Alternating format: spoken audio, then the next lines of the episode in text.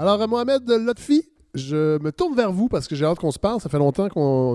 Longue intro, ben longue première partie de, cette balado. Ça fait presque une heure, mais euh, là, c'est le temps. Euh, bon, là, je vais, je vais, tout de suite citer euh, la le, le, quatrième de couverture qui est de vous. Je trouve que ça met bien la table. Mon deuxième pays, le Québec, j'y suis depuis 38 ans, dont 30 à travailler dans une prison. À Bordeaux, j'ai souvent eu l'impression d'être plus libre que n'importe où ailleurs, libre de voler du temps au temps.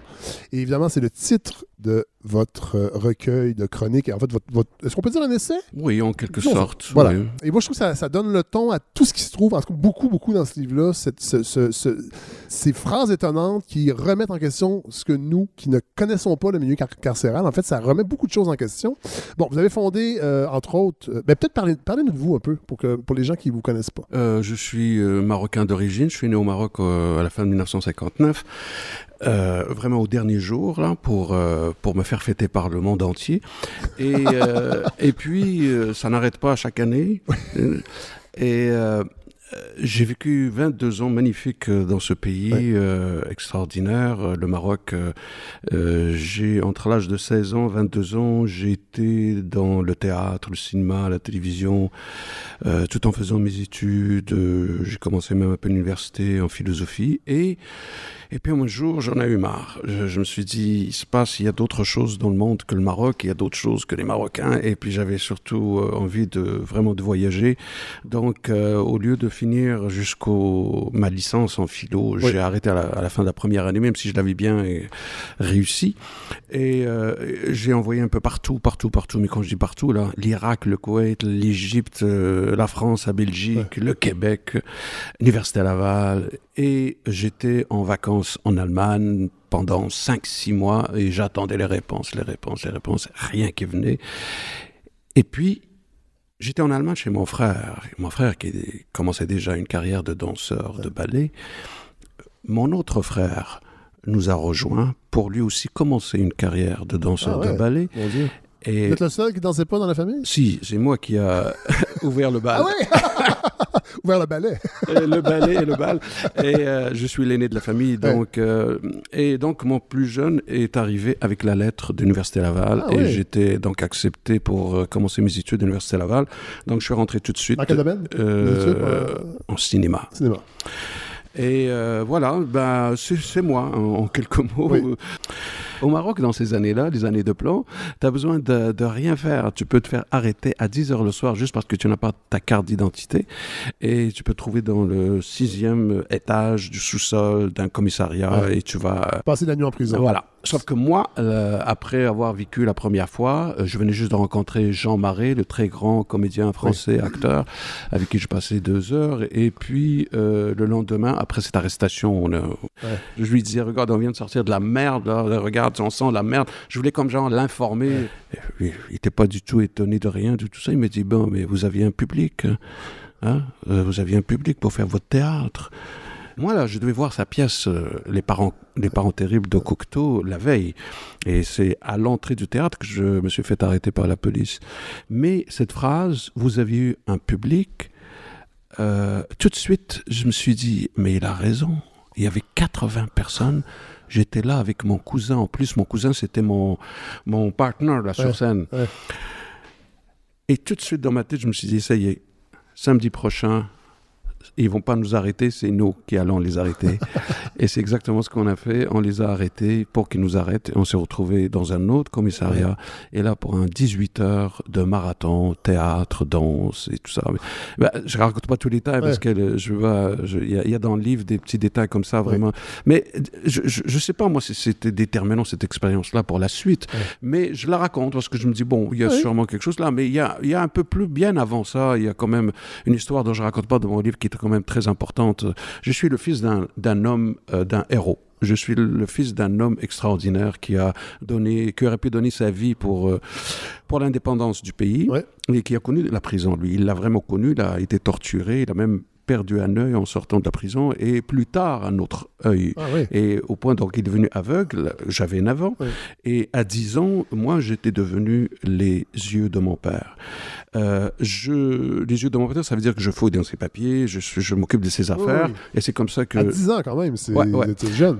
Je, je découvre dans ses papiers une attestation dans laquelle je découvre que mon, mon père a fait déjà de la prison. Sauf que je savais pas pourquoi. Ouais. Et puis en plus, je, je voulais pas le croire. Je- mon père ne fait pas la prison. Mon père c'est un héros. Ouais, mon ouais, père ouais. c'est un homme extraordinaire. Donc euh, je vous raconte ça parce que c'est la troisième fois où moi je raconte cette histoire là parce que euh, je, je l'ai raconté une fois au- au- à mes souverains à Bordeaux et ils étaient vraiment. Je, je m'attendais pas à l'ampleur de cette Ah, histoire. donc je la raconte. donc, euh, je vais voir ma mère, je lui dis, non, non, mon père n'a pas fait la prison, dis-moi que mon père n'a pas fait la prison. Et il me répète, mais bien sûr. Et là, je dis, mais non, c'est pas vrai, c'est pas bien sûr. Elle était dans la cuisine, donc je vais aller voir ma grand-mère. Elle me dit pas que mon père a fait la prison. Elle me fait la même réponse. Oui, bien sûr qu'il a fait la prison. Et là, euh, j'ai attendu le principal concerné, mon père, et je suis allé voir. Et là, je lui ai pas dit, est-ce que tu as fait de la prison? J'ai carrément dit, parce que dans la tête d'un enfant de 10 ans, faire de la prison, ça veut dire voler. Donc, je lui Ah pose oui, la question. C'est criminel. Je lui pose la question drette, là. Je dis, qu'est-ce que tu as volé pour être en prison? Et bon, il a éclaté de rire. Et puis, en tant qu'instituteur, pédagogue, tout ça, je suis l'aîné de la famille. Il a pris le temps pour m'expliquer les choses, pour me dire simplement que il arrive parfois qu'on aille en prison, pas parce qu'on a fait du mal, mais parce qu'on a fait du bien. Et j'ai dit, ah oui, quel, quel bien, quel bien.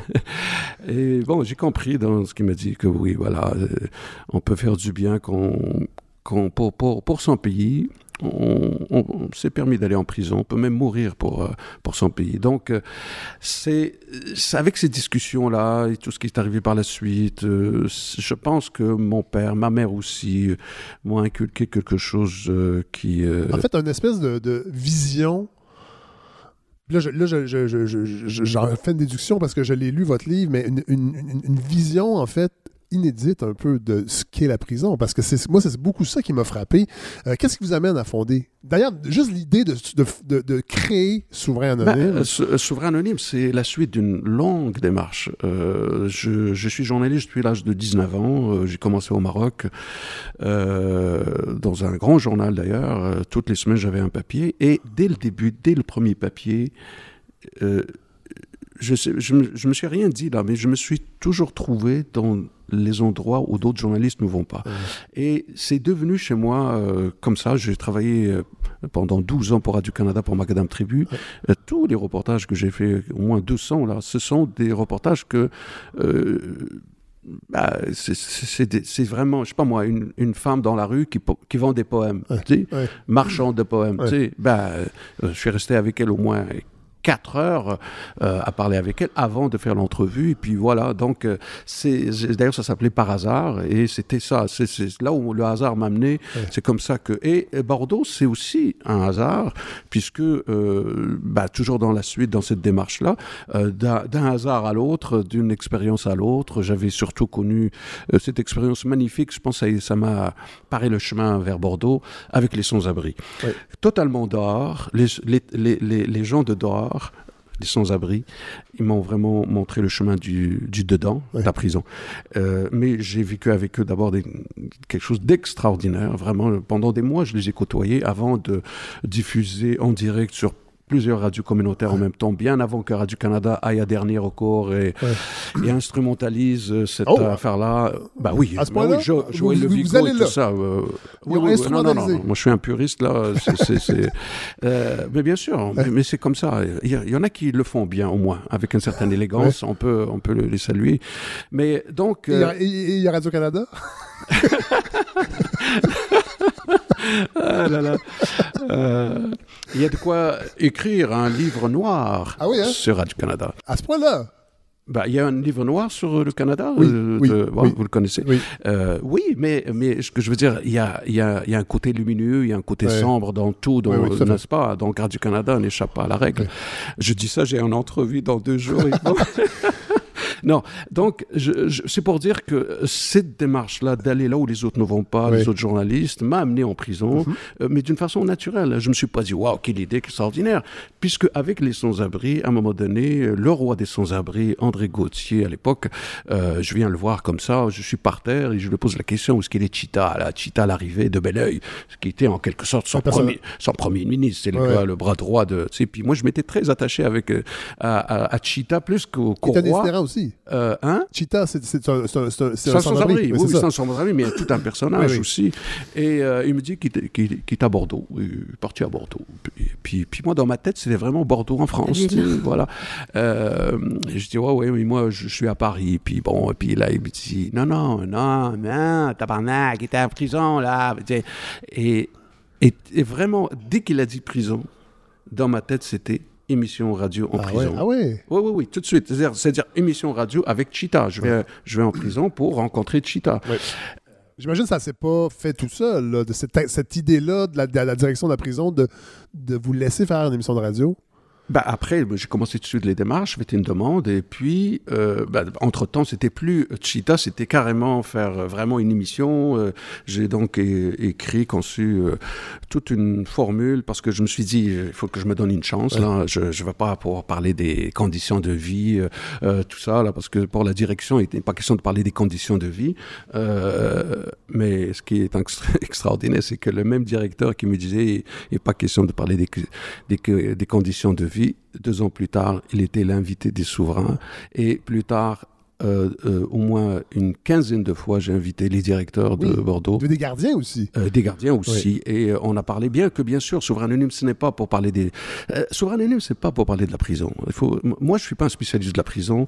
Et à la limite, je dirais, euh, quand je suis avec l'ego, la prison ne m'intéresse pas. Ce qui m'intéresse, c'est après la prison. Mais bien sûr, après 30 ans, je me suis fait des réflexions sur l'univers carcéral. Et c'est ce que j'écris. Et, et je vous avoue, moi, que c'est ce qui m'a accroché énormément dans, dans ce livre-là, c'est vos réflexions, entre autres, euh, parce que, bon, en fait, votre livre nous permet de réfléchir sur ce concept d'emprisonnement, parce qu'on a l'impression que ça va de soi dans une société d'emprisonner des gens, et dans le livre, on se rend compte que vous, ben, vous trouvez que, ben, entre autres, la prison, et, c'est dit comme ça, la prison est le miroir de l'état de notre démocratie. C'est écrit en, en toutes lettres, euh, qu'on a une espèce de responsabilité avec ces gens-là qui, se, qui ont enfreint la loi et qui se sont rendus en prison. C'est quand même intéressant. Ouais, euh, on, a, on a tendance à penser que la prison ne nous appartient pas. Euh, on met ça entre les mains des administrateurs, les gardiens, le- les politiciens, et puis ah ouais, dé- débrouillez-vous avec votre patate chaude. Euh, non, la prison nous appartient à nous tous. Et de la même façon que là, là, autour de cette table, on a parlé de toutes sortes de sujets qui Oui. nous concernent. Oui. La prison nous concerne. Oui. Et il nous concerne parce que, pas seulement parce qu'on paye des taxes, mais parce qu'il y a des gens qui sont euh, les enfants de nos voisins, nos amis, tout ça, qui, qui s'y trouvent là. Ouais.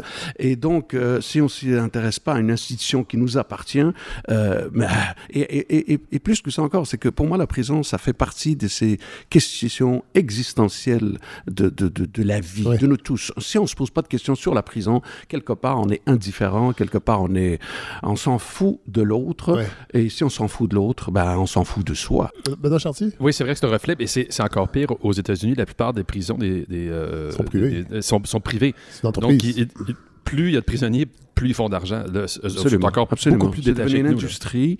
Heureusement, j'espère qu'on n'y arrivera jamais ici, en tout cas au Québec. Euh, écoutez, au Québec, on a de quoi quand même être, euh, comment dire, je dirais, euh, Vous n'osez pas dire fier, mais oui, on devrait l'être, dans le fond. Vous, parlez- vous voulez non, parler de la on peut se féliciter. Oui. Euh, cette année, nous sommes quand même, euh, c'est le 50e anniversaire du service correctionnel du Québec. Euh, ça n'a pas été mentionné presque nulle part, il faut le dire. Et avec la naissance des services correctionnels du Québec est née l'idée de la Ça veut réhabilitation. dire 50 ans, donc il y a de- que des prisons du- à juridiction provinciale depuis 50 ans? C'est ça que ça veut non, dire? non, non, c'est pas ça. C'est simplement que euh, avec en 69, euh, on a, il y a eu une loi sur les, les établissements de détention Oui. et on a introduit euh, l'idée de la réhabilitation. OK, bon. Euh, D'ailleurs, euh, il y, a y une espèce de devise maintenant, là, le 50e anniversaire, et on marque toujours la réhabilitation, c'est le mot d'ordre. Oui. Et ça, et ça c'est une caractéristique particulièrement québécoise. Exactement. Et c'est pour ça que je dis, on peut se féliciter de ça, Ouais. euh, parce que comparé effectivement aux États-Unis et même euh, dans le reste du Canada, le Québec fait beaucoup mieux. Mais le Québec ne fait pas mieux que le Danemark, Mais c'est ça, vous en parlez, l'Allemagne, la Norvège, oui. Etc. qu'est- Qu'est-ce qu'ils font? Ah Euh, oui, c'est ces- ces incroyable. Non, mais c'est incroyable. Parlez ce même font. y a des- en Allemagne, ils ont, ils ont converti des prisons en hôtels. Oui, Ouais. tout à fait. Parce qu'ils n'en ont plus besoin? Euh, non, 30% des prisons ont été converties en hôtels parce que ils ont, pris- ils ont- mais eux, ils ont fait une espèce de, de réforme extrêmement de- en profondeur de la justice. hein. Donc, euh, envoyer, le, envoyer les gens en prison comme ça à tort et à travers, non, non, non. Euh, Est-ce que c'est vraiment, ça vaut vraiment la peine de l'envoyer en prison? Est-ce qu'il peut pas faire autre chose? Donc, des moyens alternatifs à la prison se- ont été présentés. Mais en Norvège, au Danemark et, et en Islande, ils sont allés encore plus loin. Là. Il y a des prisons sans gardien, il y a des prisons sans mur, il y a des, euh, il y a des gardiens qui accueillent le détenu, puis ils prennent un café avec lui, ils jouent aux cartes. sans gardien? Ou, ou- ou peut-être un gardien Ouais. seul, mais, mais bien sûr, c'est des prisons expérimentales, ouais. hein, il faut le préciser. Ouais. Euh, il y a même ici au Canada, je dois le dire, il y a un documentaire de mon ami Steve euh, Patrick qui a fait un documentaire extraordinaire. Ça existe au Canada et personne ne le sait. Nous avons un modèle de prison dans le bois, dans la forêt. Et il n'y a Ah personne, pas de gardien, il n'y a personne. Ça, c'est pour des longues sentences. Des gens, à la fin de leur sentence, peuvent se trouver dans, cette, dans ce centre. Et ça a été euh, destiné au début pour des populations autochtones, parce qu'il faut jamais oublier que euh, 28% de la population carcérale est autochtone. Et dans certaines Ils sont prisons... ils- surreprésentés, en fait. ah, ah oui, Oui. euh, et ils sont à, à 45 parfois, 80% en Saskatchewan, certaines prisons, 80% des détenus sont euh, autochtones. Euh, dans certaines prisons comme Bordeaux, là où je suis, il y a quand même une, surpopula- une surreprésentation des Noirs. Aussi. Euh, ça aussi, c'est un autre problème. Que- Quelle conclusion? Parce qu'on parle de racisme systémique de plus en plus. Vous en parlez un peu au début du livre, entre autres, que bon, vous revenez sur Slav et Kanata. On n'aura peut-être pas le temps d'y revenir, mais c'est quand même intéressant ce que vous dites par rapport à ça, parce que vous dites que dans le fond, les manifestants ne se- s'en prennent pas euh, de la bonne façon pour dénoncer cet état de choses-là. Mais qu'est-ce qui fait que. Est-ce que c'est une preuve de racisme systémique ou c'est des milieux qui sont dépourvus parce que mis de côté par le système, entre autres des Autochtones, ce qui pousse les gens vers la criminalité? Euh, oui, oui, oui, absolument. Alors d'abord, le système, le racisme systémique, c'est un mot très flou et je n'ose pas trop l'utiliser. En Allemagne nazie, il y avait du, il y avait du racisme systémique, c'était clair. laisse- je- Mais là, on l'utilise- euh. l'utilise à tort et à travers racisme systémique. On Oui. peut parler de discrimination, oui. Oui. On peut parler d'inégalité, oui, bien Oui. sûr. Là, on est clair. Oui. Euh, et, et- et oui, ça existe. Puis sous-représentation des Noirs dans les médias, euh, des, des communautés culturelles. On est là-dedans, là, dans la les médias. réflexion. Bon, voilà, dans les tout ça existe, bien sûr. Oui. C'est sûr que oui, moi j'ai été un petit peu fâché contre ces jeunes qui sont allés devant TNM Oui. manifester contre Slav, alors qu'il aurait pu aller devant Bordeaux et, Oui. et- et manifester contre la surreprésentation c'est une belle, euh, une belle cible, Robert Lepage.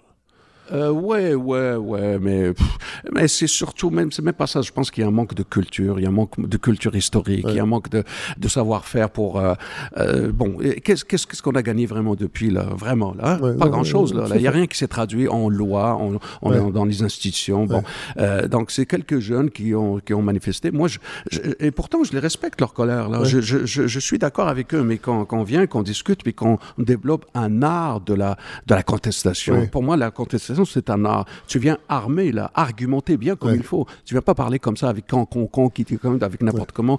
Non, tu, tu, tu viens. Euh, or, euh, bon, bon, ça, ça- on est sorti du Petite livre. parenthèse. Non, non, mais c'est correct. On- Vous en parlez dans le livre. oui, mais, oui, c'est mais- vrai. mais on parlait de. Mais en fait, en fait je, veux- je veux, je- on va écouter un extrait, puis on va, je veux vous emmener ailleurs aussi par rapport euh, à la perception des médias Ok. de- des prisons. Tu sais qu'avant le début de la rencontre, tu m'avais demandé si j'avais lu ton livre. Euh, la bête et sa cage. Ouais, mais là, c'est l'ambiance carcérale, t'en avais pas assez. Et déjà. voilà, et voilà. Moi, je suis en prison. J'ai- Depuis le début de ma sentence, j'essaie de, de m'évader du monde de la prison. C'est pour ça que je fais de l'art et autre chose. Et là, je lis un livre qui est intéressant. Dans les premières pages de ton livre, il se fait enculer. Là, je suis là, et puis je suis dans ma cellule, puis je suis comme, OK. Je me pose un peu les questions. J'ai dit, OK, est-ce que moi, je me suis fait enculer sans que je sache ou parce que c'est pas comme ça que je l'ai vécu. Normalement, on est conscient de ce genre de choses. je te rassure. Alors, on vient d'entendre David Goudreau, euh, auteur extraordinaire, la trilogie de bon, La bête à sa mère, euh, La bête en cage et Abattre la bête, qui était avec. euh, Caspi. bon, qui Caspi. est extraordinaire. faut le nommer. Caspi, un, pour moi, c'est ma, mon, ma, ma vedette à Oui. moi, c'est mon héros. Bon, et là, et là David dit, bon, évidemment, euh, c'est un roman, j'ai romancé la perception. Bon, mais et, et dans le livre, vous, la- vous abordez ça, pas tout à fait en littérature, mais les médias. Comment les médias ici, entre autres, véhiculent, euh, bon, euh, que l'école, la prison est une école du crime. Ça, vous aimez pas ça, vous dites que c'est cliché, en fait, entre autres. Euh, les- la représentation du milieu carcéral dans les médias, les émeutes, la violence, on met beaucoup d'emphase là-dessus, alors que ce sont sont des cas isolés. Euh, et vous dites même, ça je trouve que c'est une phrase extraordinaire, la tension d'une prison, la tension d'une prison bien canalisée provoque aussi des trésors de réflexion et de poésie. Parce que souvent on s'arrête à ça, effectivement, dans les médias. Vous parlez d'Isabelle Haché aussi, qui était venue faire un, un reportage, bon, et la violence, tout ça. Euh, Euh, écoute, j'arrive moi de Bordeaux là Oui. pour venir vous rencontrer et, et j'ai passé une journée extraordinaire avec une jeune, avec une invitée, une chanteuse qui s'appelle Sarah Robato, qui est une française parisienne qui va prendre l'avion demain pour revenir chez elle et elle a tenu absolument à venir rencontrer les souverains pour la troisième fois et leur chanter des chansons, des chansons de Barbara, des chansons magnifiques en espagnol, en anglais. Elle a même chanté Leonard Cohen, mais en même temps, elle est venue avec une lettre, lettre à un souverain, parce qu'elle l'a rencontré la première fois et euh, cette lettre fait partie de son livre qui s'appelle Lettre à ma génération. Et euh, euh, un après l'autre sont passés devant elle, puis à un moment donné, il y a, eu, il y a ce, ce moment de réflexion extraordinaire entre elle et un souverain qui, qui est venu avec un poème pour parler de, du système. Il parlait du système. Et très, très gentiment, elle lui, elle lui a fait comprendre que peut-être que dans ce poème-là, il a tendance peut-être à se prendre pour une victime du système, tu sais. Mais il l'a dit d'une façon extraordinaire. Euh, le gars, il, tu sais, il, l'écoutait, il l'écoutait. Et je me dis, euh, ce soir, ce gars-là va réfléchir. Ça, ça- ça- il y a son poème à lui, il y a sa réaction à elle. Moi, à un moment donné, j'ai intervenu pour lui dire, oui, effectivement, le système, ça existe, mais tu sais, euh, quand tu tu refuses le système, à force de le refuser, à force de l'envoyer chier le système, il finit par t'écraser et tu te trouves en dedans. Euh, tu te trouves même au cœur du système. Euh, la meilleure façon de combattre le système, c'est peut-être pas se trouver dans le cœur du système, de se trouver à Bordeaux, parce que là où tu es maintenant, t'es pas avec ta famille, t'es pas avec tes enfants. Mais bon, je leur ai pas dit ça s'il avait pas fait son poème, qui, est beau malgré tout. Mais ça a amené cette réflexion, et cette réflexion, tous les autres sont là, parce qu'on est dans un talk show, là. Tout le monde écoute, tout le monde... euh, et voilà, ça c'est un petit instant de, dans, dans 30 ans de, Ouais. de souverain anonyme, mais ces instants-là, d'une semaine à l'autre, ils se multiplient, ils se multiplient, et je peux pas croire que à un moment donné, euh, écoutez, c'est c'est simple. euh, pour revenir aux médias, c'est important là, Oui. ce que vous avez évoqué. Ce livre, j'aurais pu l'appeler Le meilleur de l'homme. Pourquoi? Parce que j'ai choisi, contrairement à bien des médias et à bien des journalistes, que moi, euh, j'irai pas dans le pire de la prison, j'irai dans Ouais, le meilleur. ouais. Parce que le pire, les autres s'en occupent. Ouais. Euh, le meilleur, il existe. Et alors, moi, je vais montrer le meilleur. Bien que je sais qu'il existe le pire aussi, mais il ne m'intéresse pas. C'est pour ça que même la prison comme système, ça, ça, quand je suis à Bordeaux, vraiment, ça m'intéresse pas. C'est quand je suis dehors, quand je suis au Maroc, que j'ai écrit mes réflexions sur, la, sur Bordeaux. Il faut que je prenne une, long- une grande distance. Mais ceci dit, le meilleur de l'homme, euh, si je le dis, c'est parce qu'un jour, le père Jean, emmené de la prison de Bordeaux pendant 38 ans, euh, je suis allé faire euh, un reportage pour Macadam Tribu pour, euh, qui s'appelle La dernière messe du Père Jean. Et à la fin de cette messe, je suis allé le voir pour une petite entrevue. Il m'a dit cette phrase magnifique. Il m'a dit J'ai rencontré le meilleur et le pire de l'homme en prison. Ouais. Et ça m'a renvoyé à moi-même, à mon travail, en me disant Et moi est-ce que j'ai rencontré le meilleur et le pire de l'homme en prison La réponse est oui, effectivement, Ouais. peut-être pas autant que lui. Mais moi, en tant que journaliste, j'ai choisi cet angle-là de montrer le meilleur. Et j'ai jamais, jamais, même parfois, je me combats même avec les gars. Parce que les gars, hein, par exemple, j'ai des rappeurs euh, magnifiques, magnifiques, mais violents. Oui, mais mais ça, tellement ça vous en parlez. violents. Oui, oui. Je- je non, je, non, je m'excuse. Tu as tout ce qu'il faut pour me faire un, un rap magnifique, extraordinaire. Il peut être violent. J'ai rien contre le, qu'un rap Ouais. qui soit violent. Parce que c'est pas toi qui chante. C'est rien là-dessus. Tu, je veux juste épater les, les autres. là. Moi, je veux que tu t'épates toi. Je veux Ouais, que tu parles de toi. Je veux que tu parles de, de- peut-être de ton enfance, de tout ce que tu as subi, etc. Mais là, renvoyer, donner des leçons aux autres alors que tu as encore des choses à vivre, c'est c'est peut-être, ça sonne faux quand même dans mes oreilles. Et comme je suis très honnête avec les gars, c'est c'est- c'est la- le mot d'ordre Ouais. avec les gars, c'est honnête, honnête, honnête. Euh, les gars finissent par m'écouter et euh, pendant quatre ans, j'ai réalisé ce projet que, dont je suis vraiment fier, qui s'appelle Le rap des hommes rapaillés, ou destiné vraiment euh, directement à, à- à ces jeunes membres des gangs de rue, Oui. euh, où autant les bleus, les rouges, tout le monde y a participé, mais ces 120 chansons qu'on a réalisées, euh, là-dedans, il n'y a pas de... On, on se plaint pas, on Non. se plaint pas, on n'est pas, on, s- on s'apitoie pas sur son sort. Une, une autre notion, moi, qui m'a frappé en, en lisant votre livre, c'est le rejugement. En fait, en fait c'est que vous dites euh, rapidement euh, que vous ne demandez jamais à une personne emprisonnée pourquoi elle est là. Oui. Euh, c'est quand même c'est quand même intéressant parce que j'ai l'impression que naturellement c'est le réflexe de bien des gens de savoir qu'est-ce que la personne a fait et vous vous vous, vous dites dans le fond que c'est une façon aussi de ne de, que la personne ne retombe pas dans le, dans le rejugement aussi. Oui, parce que les, les gars eux-mêmes ont tendance à se juger, et puis euh, alors si en plus moi il faudrait que je les juge, puis il faut que je sache lui a fait un vol de banque, puis l'autre un vol de, de, je sais pas de dépanneur, là, tu sais, quelle, quelle, quelle attitude, attitude j'aurais avec l'un et l'autre? Donc non non, puis de toute façon ils ont été jugés, ils paient leur dette à la société. Moi ce qui m'intéresse c'est l'avenir, c'est demain, c'est après la prison, et cette attitude-là m'a beaucoup beaucoup beaucoup beaucoup servi dans mon, mon rapport avec eux, bien que je sais quand même, on sait très bien, j'ai pas besoin de savoir exactement ce que tu as fait, mais tu, tu as certainement fait quelque chose pour être en prison. Donc, je, non, je veux pas savoir euh, ça, ce je- ce qui établit entre moi et les souverains un rapport de confiance extraordinaire, et ça me facilite la tâche pour travailler avec eux. Benoît Chartier. Ouais, en fait, ce que, si je comprends bien, ce que tu, ce que tu leur demandes, c'est, c'est pas ce que tu as fait, mais ce que tu vas faire. c'est ça? Exactement, exactement. Et ce matin, ce matin, pour peut-être euh, finir sur une super belle note, pour la première fois en 30 ans, je suis sorti avec une caméra, avec un autre invité, Sarah Robato. Et là, je lui dis, regarde, avant d'entrer à Bordeaux, tu vas rester à l'arrêt 69 sur Boulevard Gouin. J'arrive avec ma caméra, puis il y en a un qui va sortir. Et je sais c'est qui. J'aimerais ça juste que tu lui dises, bonne chance dans tes mots à toi. C'est tout. Alors le gars, il sort. il nous voit, on l'a entendu, on l'a entendu une bonne heure là. Et je le filme. Et là, il me voit, puis il est, c'est comme si, moi je le vois depuis des mois là, Mais c'est comme s'il voyait son frère, son père, sa mère, Mohamed, Mohamed, il veut, il veut me prendre. Je dis non, non, non, je suis en train de filmer. Vas-y, c'est elle qui, c'est à elle que tu... Alors il va voir euh, Sarah, euh, il l'embrasse, euh, il est content. Puis là, il y a une voiture qui l'attend, et, et puis là, il, euh, Sarah commence à lui parler, à lui parler, puis là, il commence à lui chanter. Il lui a dit bonne chance à sa manière en chantant. Une magnifique chanson. Je lui dis, mais il faudrait absolument que tu la chantes aussi pour les autres à l'intérieur. Et, ah, et il s'est passé quelque chose d'incroyable. C'est qu'à un moment donné, la voiture qui l'attend, elle bloquait les autres voitures. et là, et puis à un moment donné, ça klaxonnait, ça klaxonnait. Et dans ces voitures-là, il y en avait une de police. Ah ouais. Alors le gars, il regarde la voiture de police, il lève ses deux fingers. il les envoie chier comme ça, comme ça. Et je suis sûr que parce que ces policiers ils ont vu qu'il était avec moi, Ouais. là ils ont dit ok, on va quand même le laisser partir. Mais sinon, là, il serait de retour à Bordeaux. Bon, vous avez reçu, évidemment, il y a des invités euh, de marque quand même. On, en- on l'apprend, Oui. vous en parlez beaucoup. Gaston Miron, entre autres, vous avez parlé Oui, tantôt du oui. Euh, et vous parlez d'Albert Jacquard, qui a, qui a marqué Ah visiblement absolument. euh, les anonymes. absolument. Et euh, vous, vous, vous- ben, parlez, parlez un peu de. de- Ben, c'est drôle, je pensais à lui quand Benoît Chartier parlait du premier, deuxième et tout Ouais. ça. C'est, Jacquard d'ailleurs qui dit souvent les premiers, euh, on, on fait des champions, mais en fait on fait des tueurs. Ouais. hein, c'est pour lui.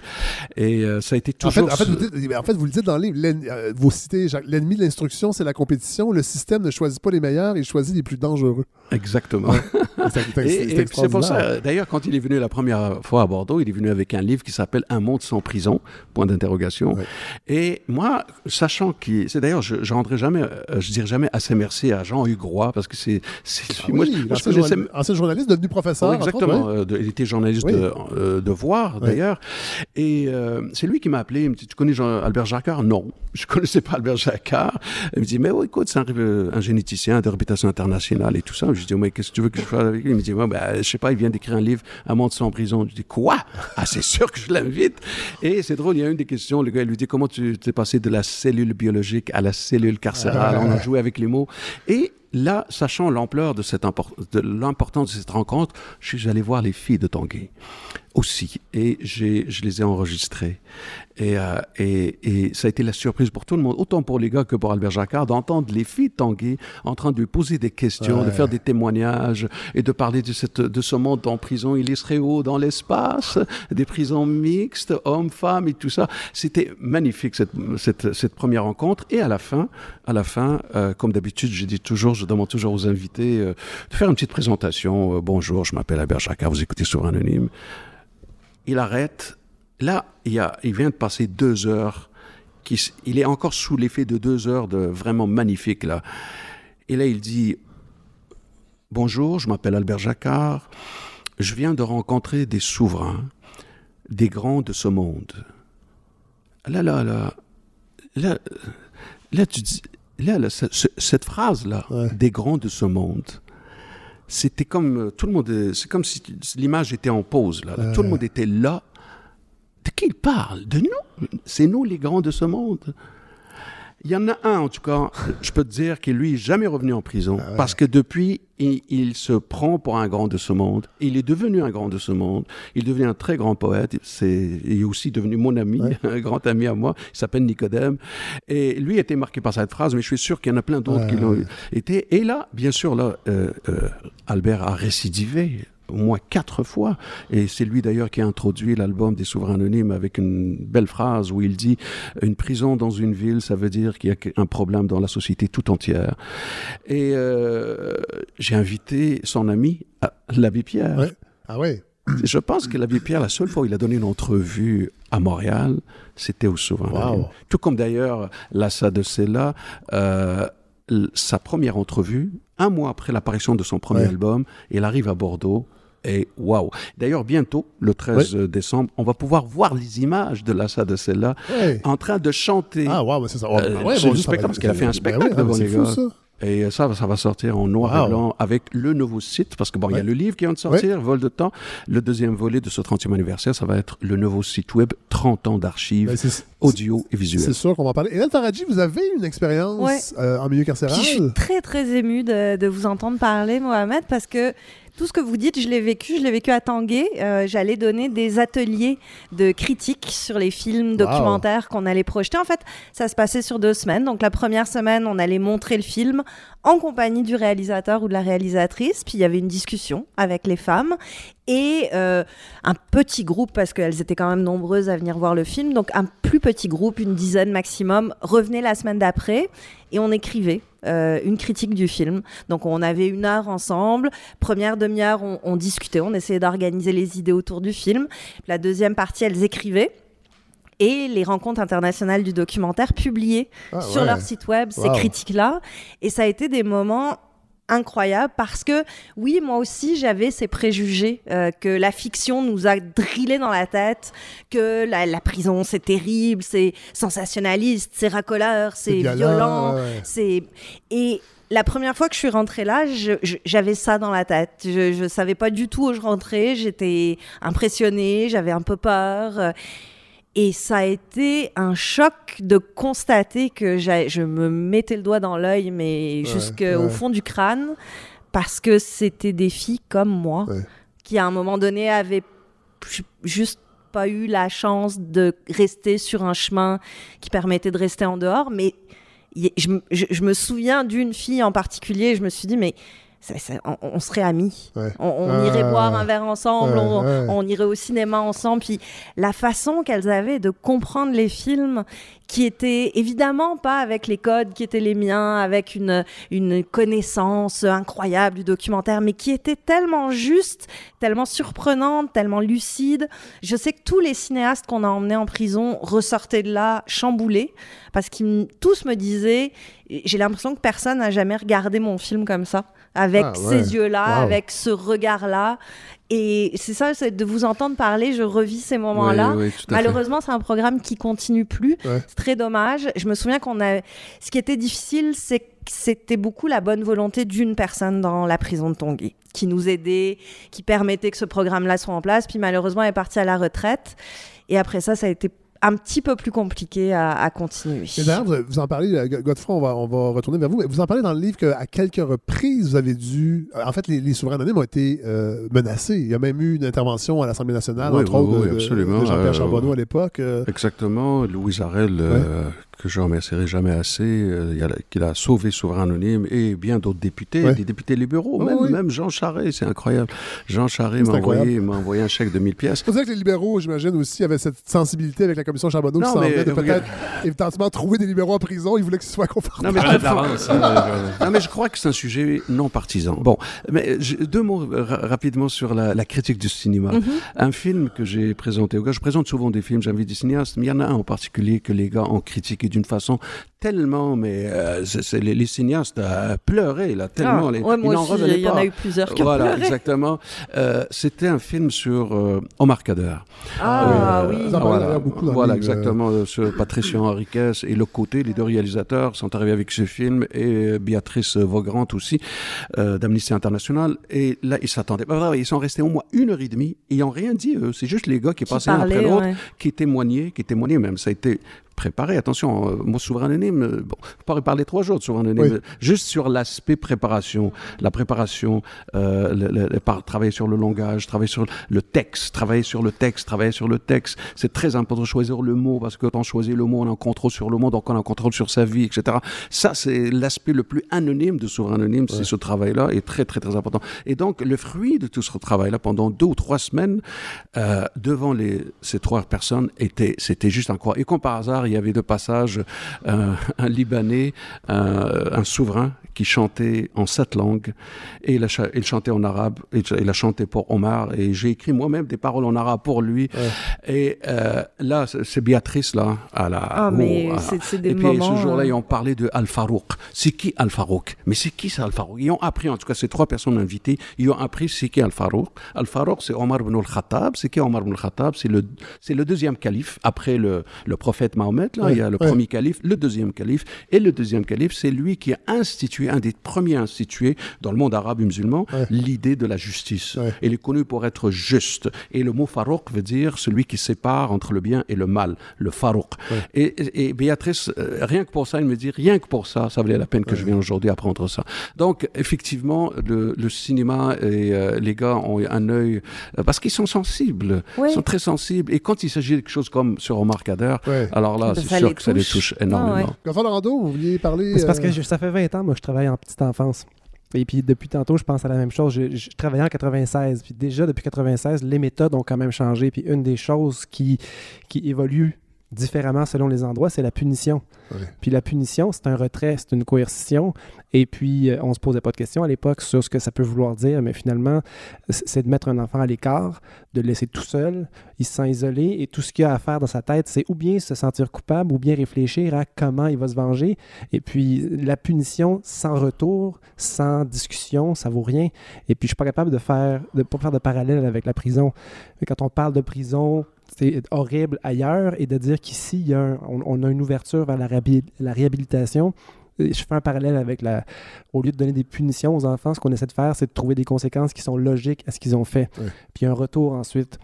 Puis je me dis, ça peut pas être très différent. Euh, euh, tu as tout à fait raison, je suis d'accord avec toi sur euh, parce qu'il y a toutes sortes euh, dans la société occidentale d'une façon générale, il y a toutes sortes de punitions. On va dire dans l'histoire, toutes sortes. On a puni de toutes sortes de façons. La prison comme telle, elle n'existe que depuis deux siècles. hein. Avant, on mélangeait le monde dans des asiles.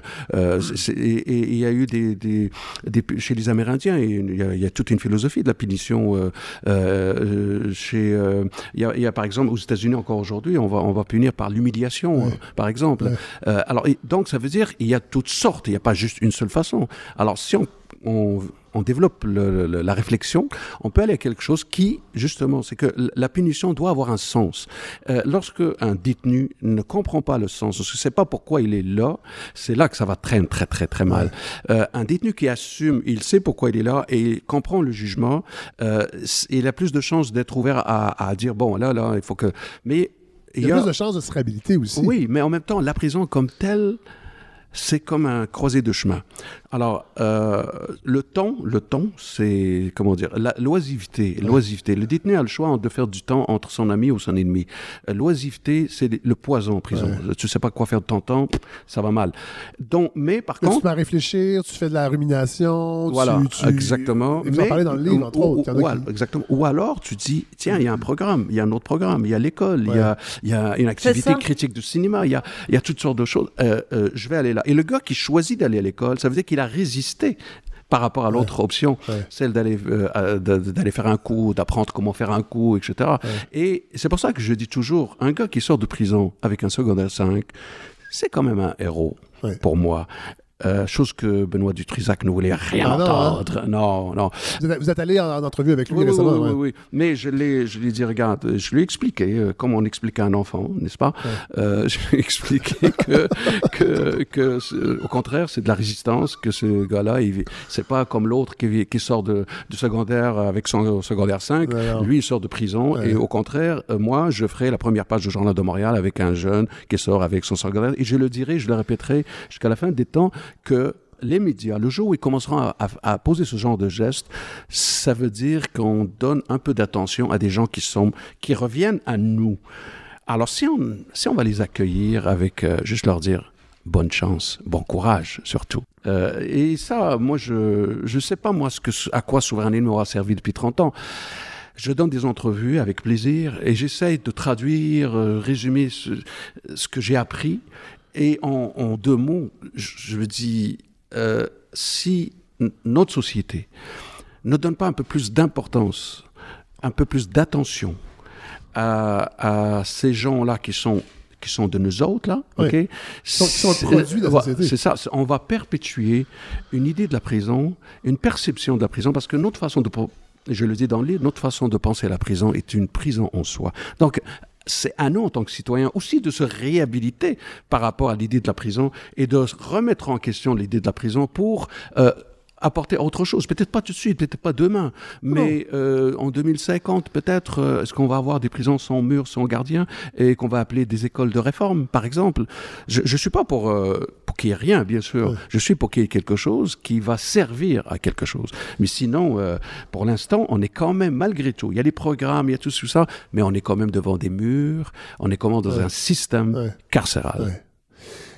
Le Souverain Anonyme va fêter ses 30 ans en décembre euh, très bientôt. Oui. Euh, si- bon, si les gens veulent écouter, parce qu'on peut écouter les émissions, là. On peut, oui, on- fait. euh, sur YouTube, Sur le YouTube. Souverain Anonyme sur YouTube maintenant. Mais... une page Facebook aussi. Oui, il y a page Oui. Facebook, bien sûr, mais le 13, euh, c'est vraiment un nouveau site euh, avec euh, un nouveau. euh, tout, tout est nouveau dans ce site-là. Comme vous disiez tantôt, des archives. Des, des archives, mais de- de parce que moi, prestations, parce de- que j'ai, bah, je tombe sur des affaires encore hier. Je suis tombé sur Karen Young, Ouais. un spectacle entier de Karen Young. Karen Young, entre nous, vous le répéterez à Ouais. personne. Non, non. Elle m'a appelé, elle me dit, écoute Mohamed, mon pianiste est en dedans. Euh, J'aimerais bien ça qu'on le surprenne. Wow. J'ai dit comment ça? Elle me dit euh, on arrive, tu l'invites, il sait pas qu'on est là, tu ouvres le rideau Il un piano. et on est là, le rideau est là, euh, le piano est là Ouais. et il embarque avec nous puis on joue. C'est exactement ce que nous avons fait Wow. et ce gars-là, c'est moi je savais pas, il savait même pas lui que Souverain existait, mais je suis allé le chercher. Et il me dit, mais pourquoi Pourquoi? J'ai dit, venez, j'ai un piano. J'ai dit juste piano. Ouais. Ah, donc il est venu, c'est un pianiste de jazz. Ouais. Il s'appelle Tim.